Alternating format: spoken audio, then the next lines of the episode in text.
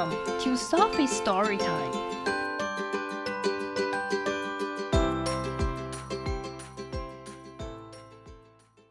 Today's story is Love from the Crayons by Drew Daywalt, illustrated by Oliver Jeffers. Love is red. 爱是红色的。Because love comes in all shapes and sizes. 因为爱有各种形状和大小。Love is purple. 爱是紫色的。Because love has its own imagination. 因为爱有它自己的想象力。Love is brown. 爱是棕色的。Because sometimes love stinks. 因为啊，爱有时候会臭臭的。Love is gray. 爱是灰色的。Because love can be small and soft. 因为爱可以微小又柔软。Or big and strong.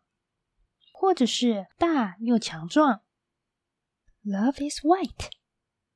爱是白色的。Because sometimes love is hard to see. 因为有的时候爱很难被看见。 Love is green. 爱是绿色的。Because love is helpful.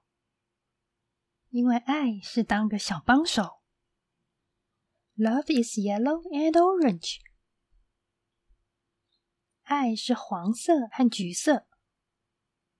Because love is sunny and warm. 因为爱是充满阳光和温暖的。Love is blue. 爱是蓝色的。Because sometimes love is stormy. 因为有的时候爱就像狂风暴雨一样。Love is pink. 爱是粉红色的。Because love can be silly. 因为爱有可能很傻。Love is peach. 爱是粉橘色的。 Because sometimes love can hide. 因为有的时候爱是可以隐藏起来的。Love is black. 爱是黑色的。Because love isn't always bright and colorful.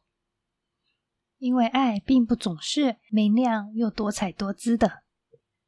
Love is every color. 爱是每一种颜色。 The end.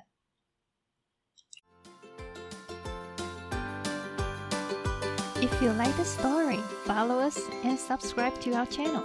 Tell your friends too. Thank you and see you next time.